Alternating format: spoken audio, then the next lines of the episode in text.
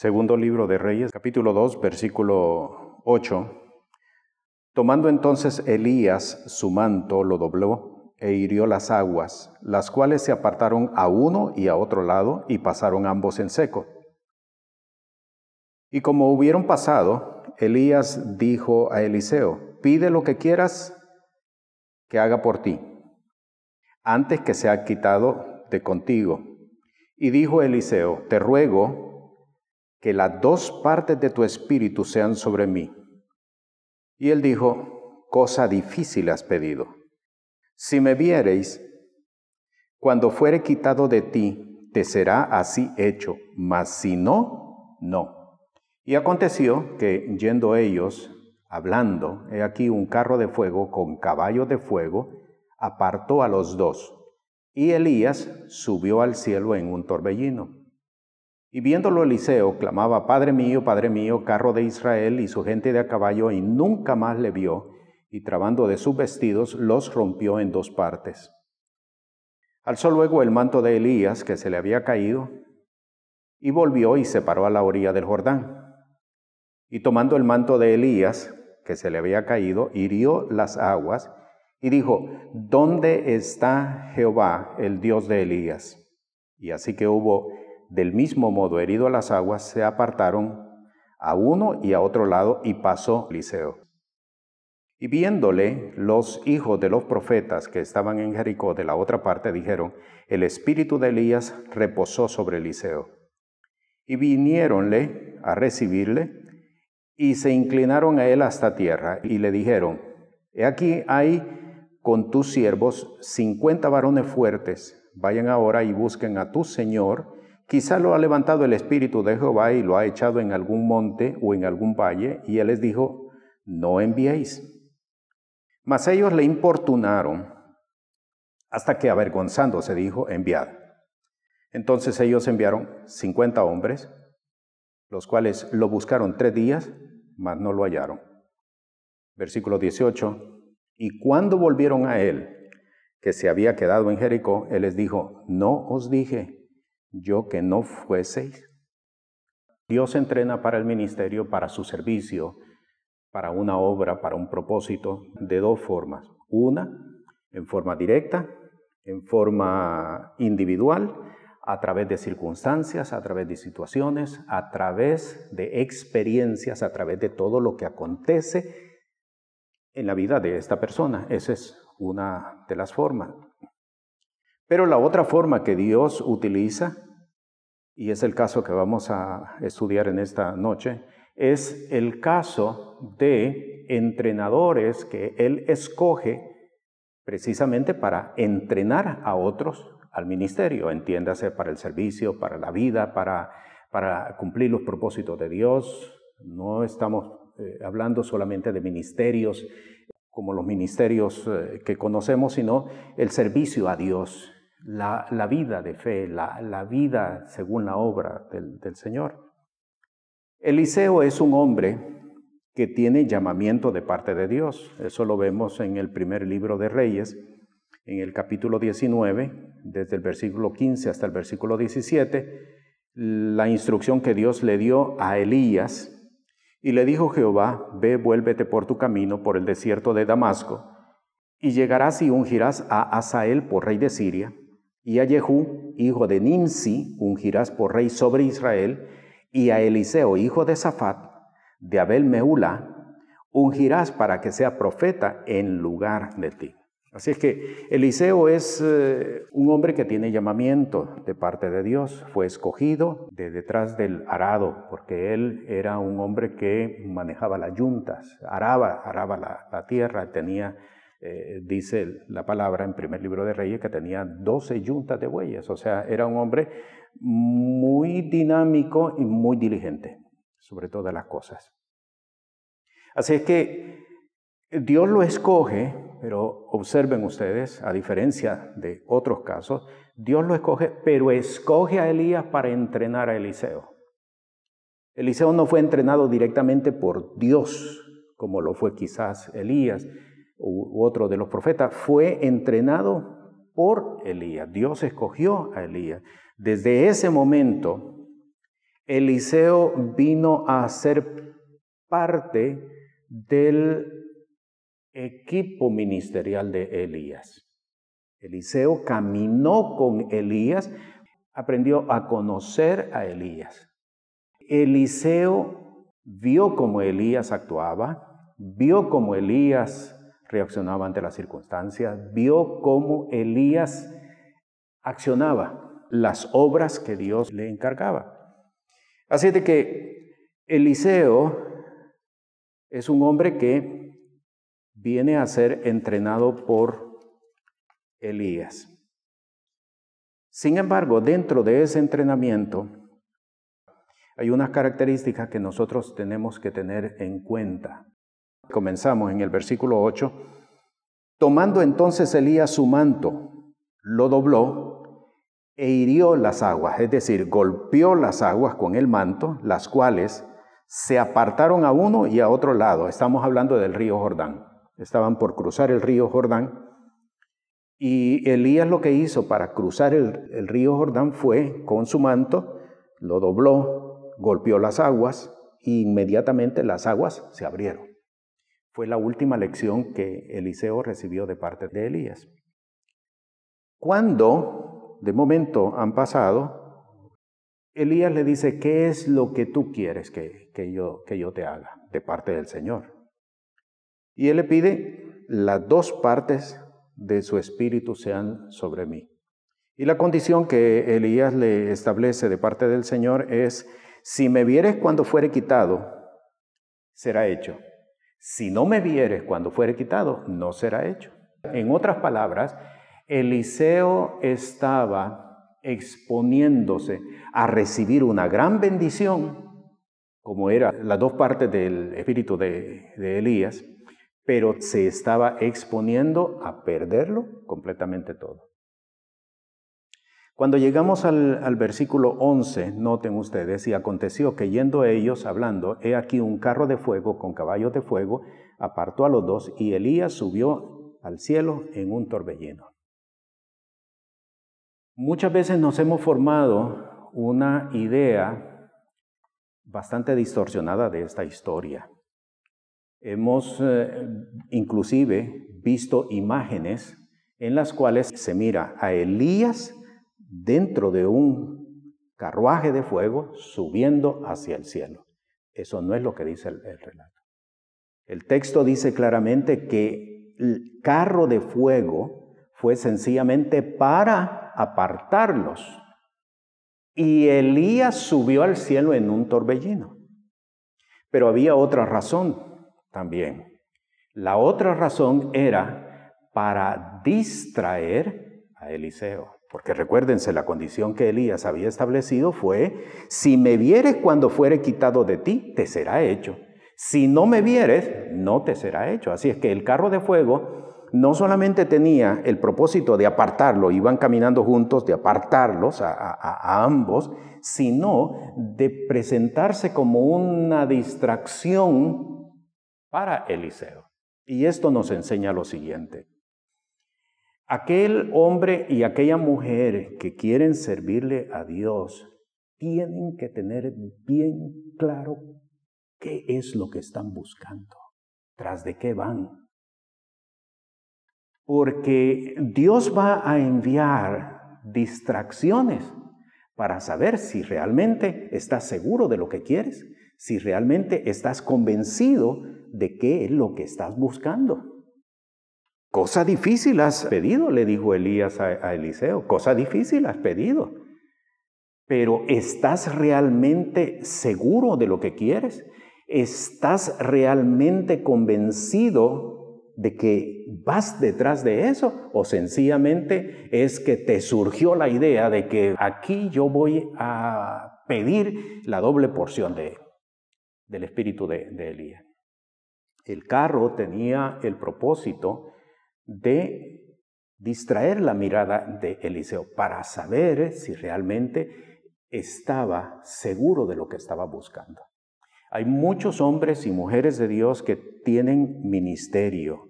Hay muchos hombres y mujeres de Dios que tienen llamado de parte de Dios. Hay muchos hombres y mujeres que tienen un llamamiento en su espíritu, pero no van detrás de él.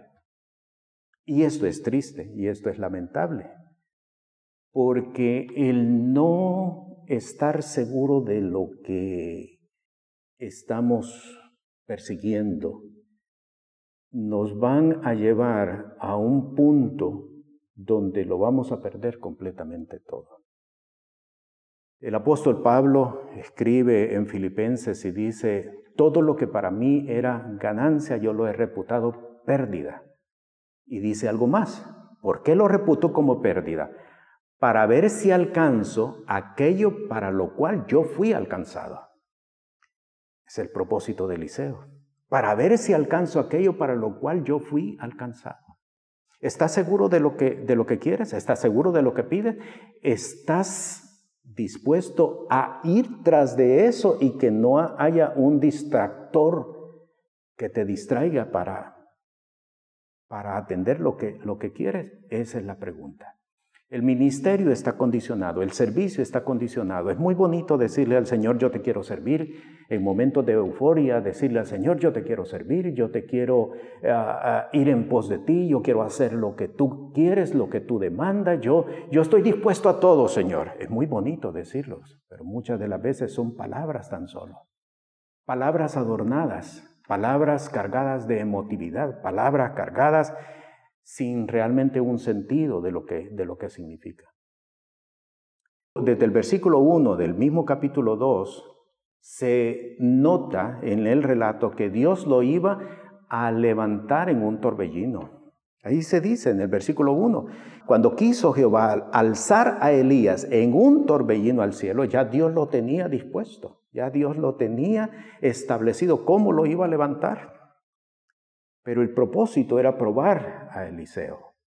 ¿Cuánto verdaderamente estás seguro y convencido de lo que, de lo que estás pidiendo, tras de lo que vas? ¿Estás seguro tras de lo que vas? ¿Estás comprometido contigo mismo y con Dios para ir tras de aquello que has pedido, tras de aquello que el Señor te ha revelado? Esa es la pregunta.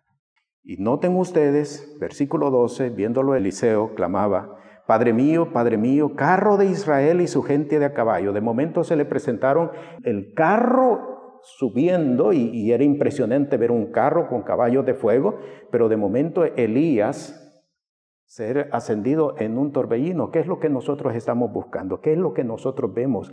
Tenemos que tener mucho cuidado, no ir tras de fascinaciones, no ir tras de milagros, no ir tras de lo que impacta sino ir tras de aquello que representa la obra de Dios, aquello que significa la obra de Dios. Y esto aplica también en cuanto a leer la palabra. Muchas veces somos más inclinados, porque es una eh, tendencia nuestra, a estudiar aquellos textos que alimentan no el espíritu, sino que alimentan el sentimiento, que alimentan la emoción, que alimentan el pensamiento. Hay que tener muy claro tras de qué nosotros vamos.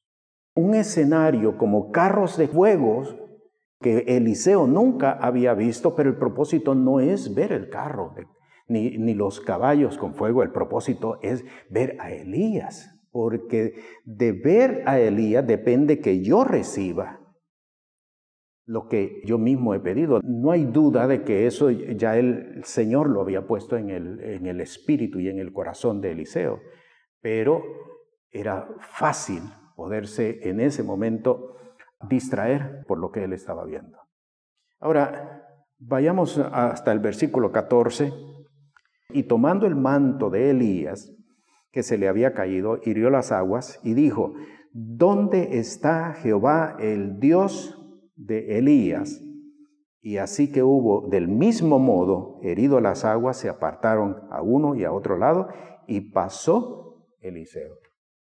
Una segunda disposición en el corazón que debe haber dentro, dentro de la persona es en dónde o en quién está depositada tu fe. En dónde o en quién está depositada tu fe. En el versículo 8 leímos del momento cuando Elías se quita el manto, lo dobla en dos y golpea las aguas. Inmediatamente las aguas se abren. Y ahora que Eliseo está solo, teniendo el manto de Elías, salió a la luz donde estaba la confianza de Eliseo. Eliseo había depositado su confianza en Elías, no en Dios. Nótenlo ustedes. ¿Dónde está Jehová, el Dios de Elías? Cualquiera diría, pero es que él está, él está mencionando a Dios. No, él está mencionando a Elías, el Dios de Elías. ¿Dónde está depositada nuestra confianza?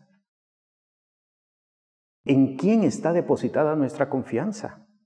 Y esta es la segunda disposición que nosotros debemos de descubrir en nuestro corazón, de descubrir en nuestro espíritu dónde está depositada nuestra confianza. ¿Dónde? Refiriéndome a, algo o refiriéndome inclusive a un lugar, porque puede darse el caso de que hayamos depositado la confianza en algo o en alguien. Uno puede depositar la confianza en la Biblia, y no ese es el propósito. Uno puede depositar la confianza en un lugar, allí Dios me va a hablar. En este lugar Dios no me habla, pero allí definitivamente eh, es que todas las veces me ha hablado en ese, en ese lugar. Definitivamente que esta vez me va a hablar en el mismo, en el mismo lugar. Uno se acostumbra a situaciones, a eventos que se repitan, las situaciones, los eventos. Eso lo que te está diciendo es que has depositado tu confianza en una experiencia, que has depositado tu confianza en una situación, en un lugar. Pero puede ser también que hayamos depositado la confianza en una persona. ¿Dónde está Jehová, el Dios de Elías? ¿Dónde está? Había depositado la confianza en Elías. Dios permite entrenadores para llevarnos a Jesús. No para que los entrenadores hagan por nosotros lo que tenemos nosotros que hacer, porque no es ese el propósito. Los entrenadores que Dios utiliza es para llevarnos a Dios, es para conducirnos a Dios, para que nosotros, óigalo bien, para que nosotros desarrollemos, descubramos y establezcamos no el Dios de Elías, Dios de Eliseo. ¿Dónde está Jehová, el Dios de Elías? No es esa la forma más correcta de decirlo. ¿Dónde está Jehová, el Dios de Eliseo?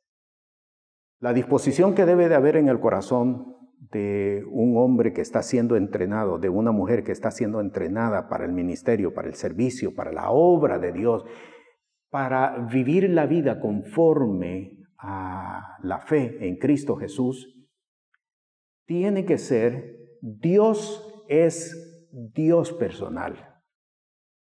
Y hacia eso nosotros debemos de, de dirigirnos. Dios es un Dios personal. Dios quiere ser Dios personal. ¿Dónde vemos eso? Dios de Abraham, Dios de Isaac, Dios de Jacob.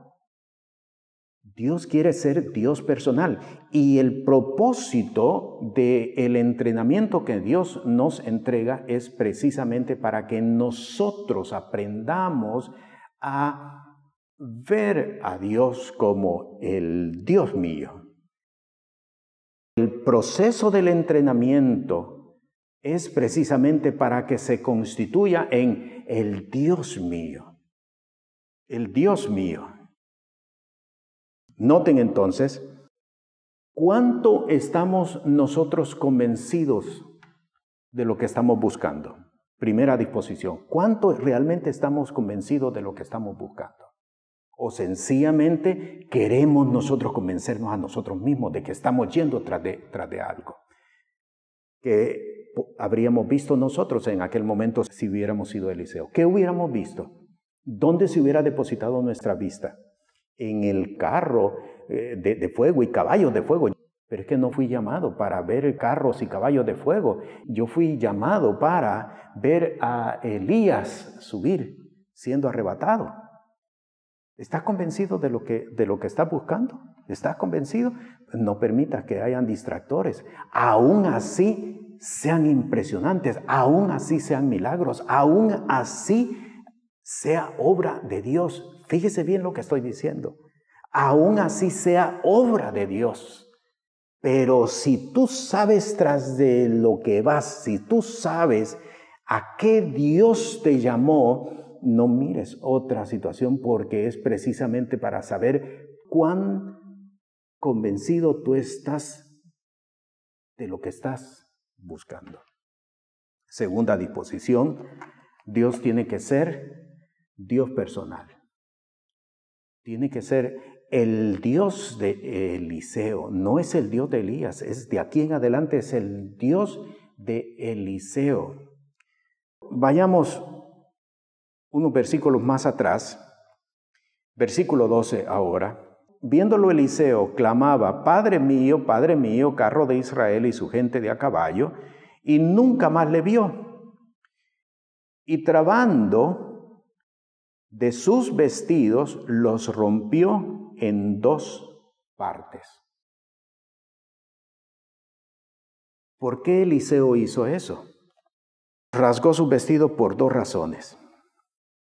La primera razón es para mostrar cuán cerca él estuvo del fracaso. Pude haberme perdido de ver a mi Señor Elías ascendido como Él me dijo, si, si me vieres cuando yo fuere quitado, te será hecho. Estuve a, un punto de haber perdido todo y, y Él rasgó su vestido precisamente e, en una forma de menospreciarse a sí mismo. ¿Cómo es posible que yo puedo ser mi, mi mayor enemigo? Yo mismo puedo ser mi mayor enemigo. Mi mayor enemigo soy yo mismo. Yo pude haber echado a perder esta obra. Yo pude haber, haberme perdido de ver a Elías. Por eso él rasga sus vestidos, porque, porque se da cuenta de cuán, cuán abominables somos nosotros para nosotros mismos. ¿Para qué estar buscando la causa de mi desgracia en el enemigo o en el vecino o en aquellos que no me atendieron, cuando somos nosotros los, los que echamos a perder la obra, la obra de Dios. Pero hubo otra razón del por qué Él rasga sus vestidos. Y esta, y esta disposición que debe de haber en el corazón, es la tercera que estamos mencionando, es, es estar dispuestos nosotros a no de confiar en nosotros mismos. El hombre de Dios, la mujer de Dios no puede confiar en sí mismo, en sí misma, no puede confiar. Porque quien, quienes echan a perder la obra son aquellos que confían en sí mismos, aquellos que tienen una confianza, autosuficiencia, una confianza en sí mismos. Hay otra razón, hay otra razón y la razón se observa en el, en el versículo 13, siguiente versículo. Alzó luego el manto de Elías que se había caído.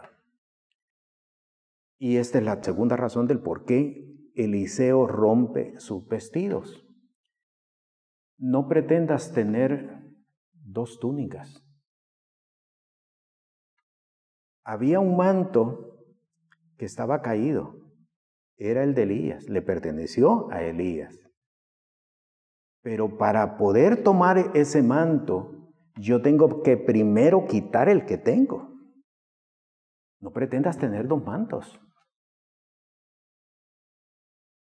Nos enseña a nosotros que nuestra confianza tiene que estar depositada en el Señor, no en nosotros mismos, no en lo que tenemos, no en nuestras habilidades, no en nuestras capacidades, no en nuestro conocimiento, no en nosotros mismos. Hay un manto que hay que recoger Pero para poder recoger ese manto yo tengo que haber quitado lo que tengo. Porque con ese manto, si me lo pongo sin haberme quitado lo anterior, lo que voy a hacer es que me voy a destruir yo mismo. Luego nos trasladamos hasta el versículo 17 y vamos a ver la, cuarta disposición que debe de haber en el corazón de aquellos que le están sirviendo al Señor. Versículo 16, y le dijeron, he aquí hay con tus siervos cincuenta varones fuertes Vayan ahora y busquen a tu Señor, quizá lo ha levantado el Espíritu de Jehová y lo ha echado en algún monte o en algún valle. Y él les dijo, no enviéis. Verso 17, mas ellos le importunaron hasta que, avergonzándose, dijo, enviad. Entonces ellos enviaron 50 hombres, los cuales lo buscaron tres días, mas no lo hallaron. Verso 18, y cuando volvieron a él, que se había quedado en Jericó, él les dijo, ¿no os dije yo que no fueseis? Cuarta disposición que debe haber en el corazón de uno que está siendo eh, entrenado para el ministerio, para el servicio, para la obra, para la vida en Cristo Jesús, es tenga seguridad en sus palabras. Tenga seguridad en sus palabras. Dice en el versículo 17, mas ellos le importunaron hasta que avergonzándose, él se avergonzó. Vean ustedes lo que provoca el escuchar o el poner atención a voces que no se deben de poner atención. Él se avergonzó. ¿Por qué se avergonzó? Porque él dijo, caramba, eh, Pudiera ser que yo soy el que estoy equivocado. Pudiera ser que eran 50 profetas contra uno. Ellos le importunaron, ellos son profetas. Le importunaron a tal grado que él dijo, ¿soy yo entonces el que estoy errado en esto? A lo mejor ellos tienen razón. A lo mejor el Espíritu lo llevó, lo depositó en otro lugar y, y hay que enterrarlo. Él dice que avergonzándose dijo enviar. Pero después, cuando ellos regresaron, tres días después, él entonces entiende el valor de tener seguridad en las palabras. Y esto nos enseña algo adicional. Cuando hablemos, no hablemos por hablar. Cuando hablemos, tengamos seguridad de lo que decimos. Cuando hablemos, sepamos qué es lo que significan las palabras que estamos diciendo. No debemos de hablar por hablar, ni debemos de permitir que la presión que otros ejerzan nos hagan cambiar de, de opinión.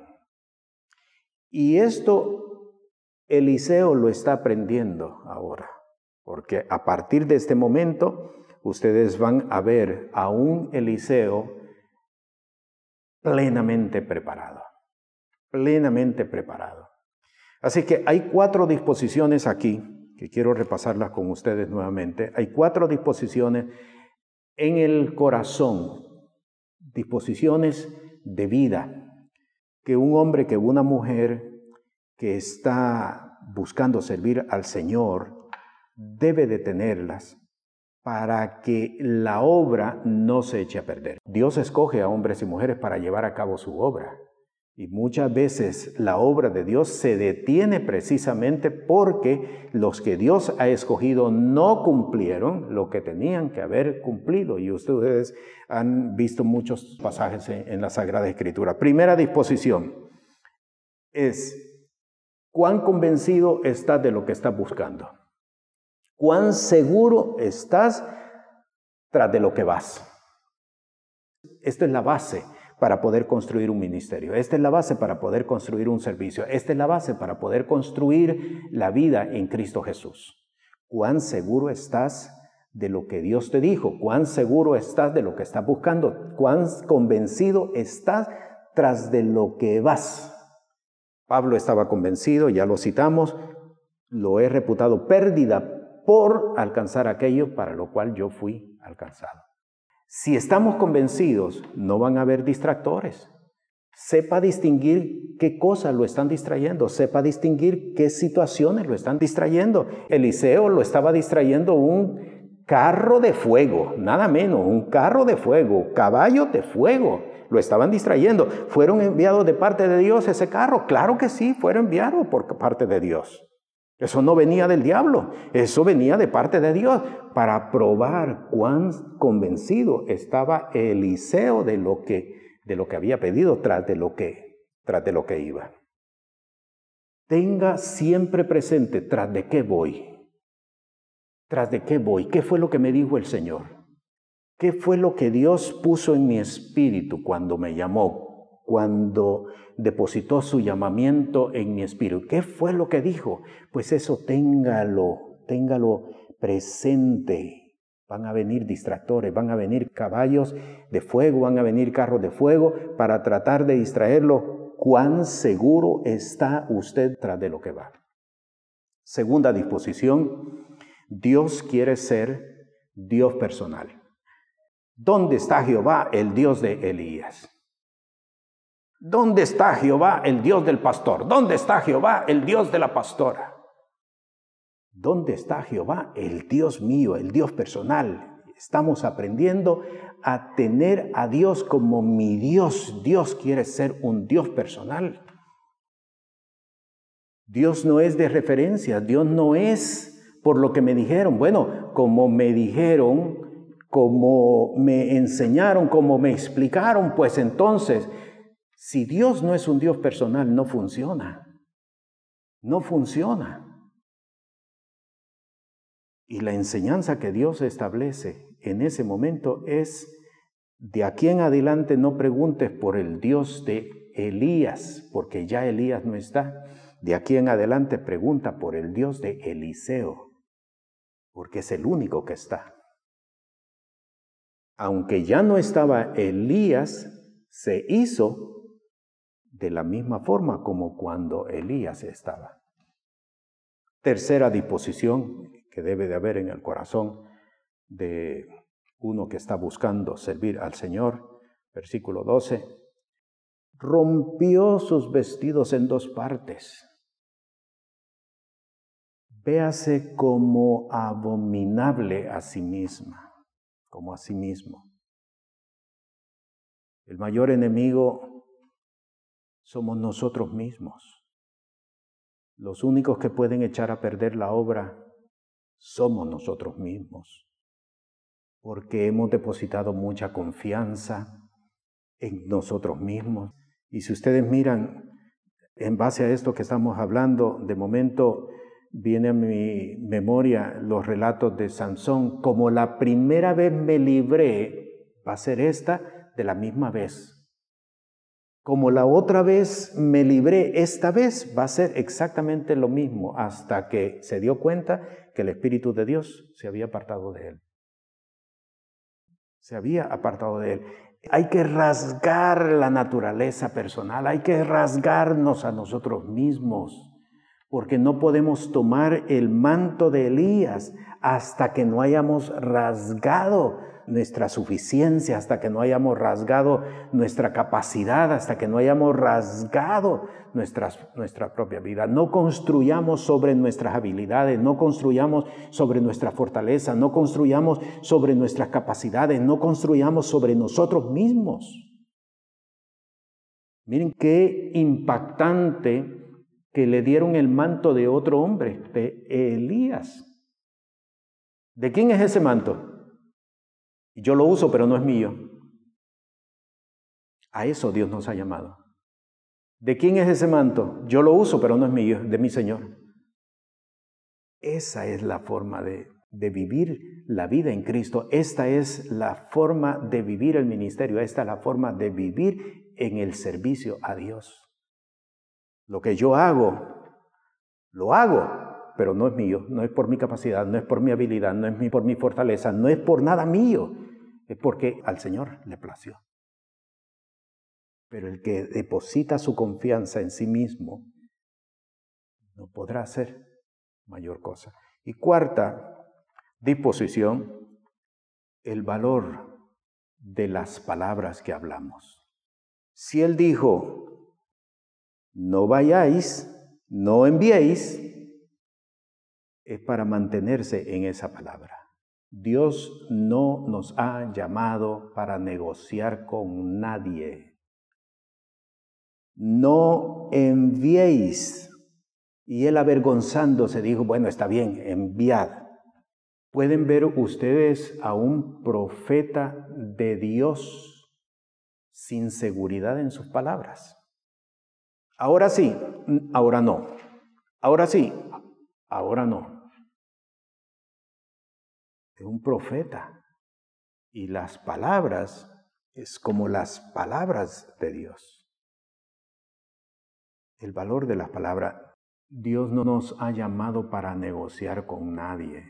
No dejemos que la opresión de afuera o el dicho de otras personas cambien el parecer que nosotros tenemos, que ha sido depositado por el Espíritu de Dios en nosotros.